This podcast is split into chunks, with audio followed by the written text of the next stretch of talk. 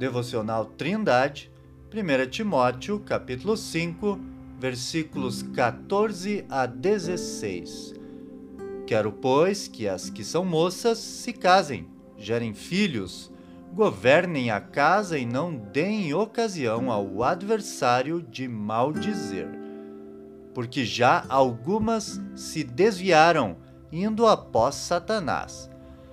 Se algum crente ou alguma crente tem viúvas, socorra-as.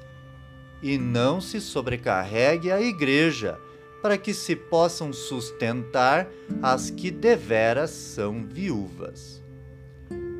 Paulo entende que as viúvas jovens deveriam se casar novamente, gerar filhos e viver de forma agradável a Deus, governando sua casa, pois isto faz parte do plano de Deus para a família.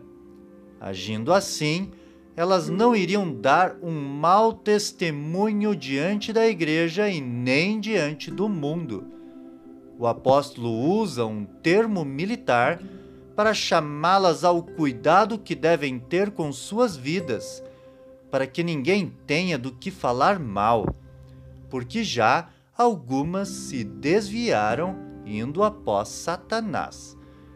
Possivelmente, algumas viúvas jovens da igreja de Éfeso negaram seu voto de serviço para com o Senhor e sua igreja e se envolveram em algum relacionamento ilícito, em desacordo com as Escrituras, amando assim o presente mundo mais do que a Deus. O apóstolo reitera o que já havia dito antes a respeito daqueles crentes que têm viúvas em suas famílias, os quais deveriam sustentá-las para não sobrecarregar a igreja.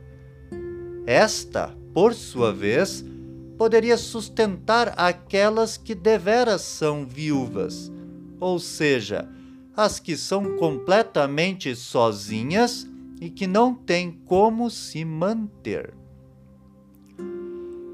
Parece que nossa cultura está pior do que o mundo pagão da época de Paulo as viúvas de hoje não têm interesse em se casar novamente. Não porque querem servir a Deus, mas porque preferem namorar sem compromisso.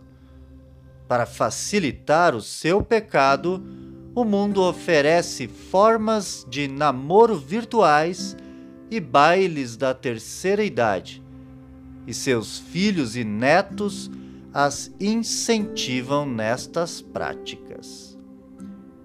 Querido ouvinte, o comportamento da viúva crente não pode ser assim.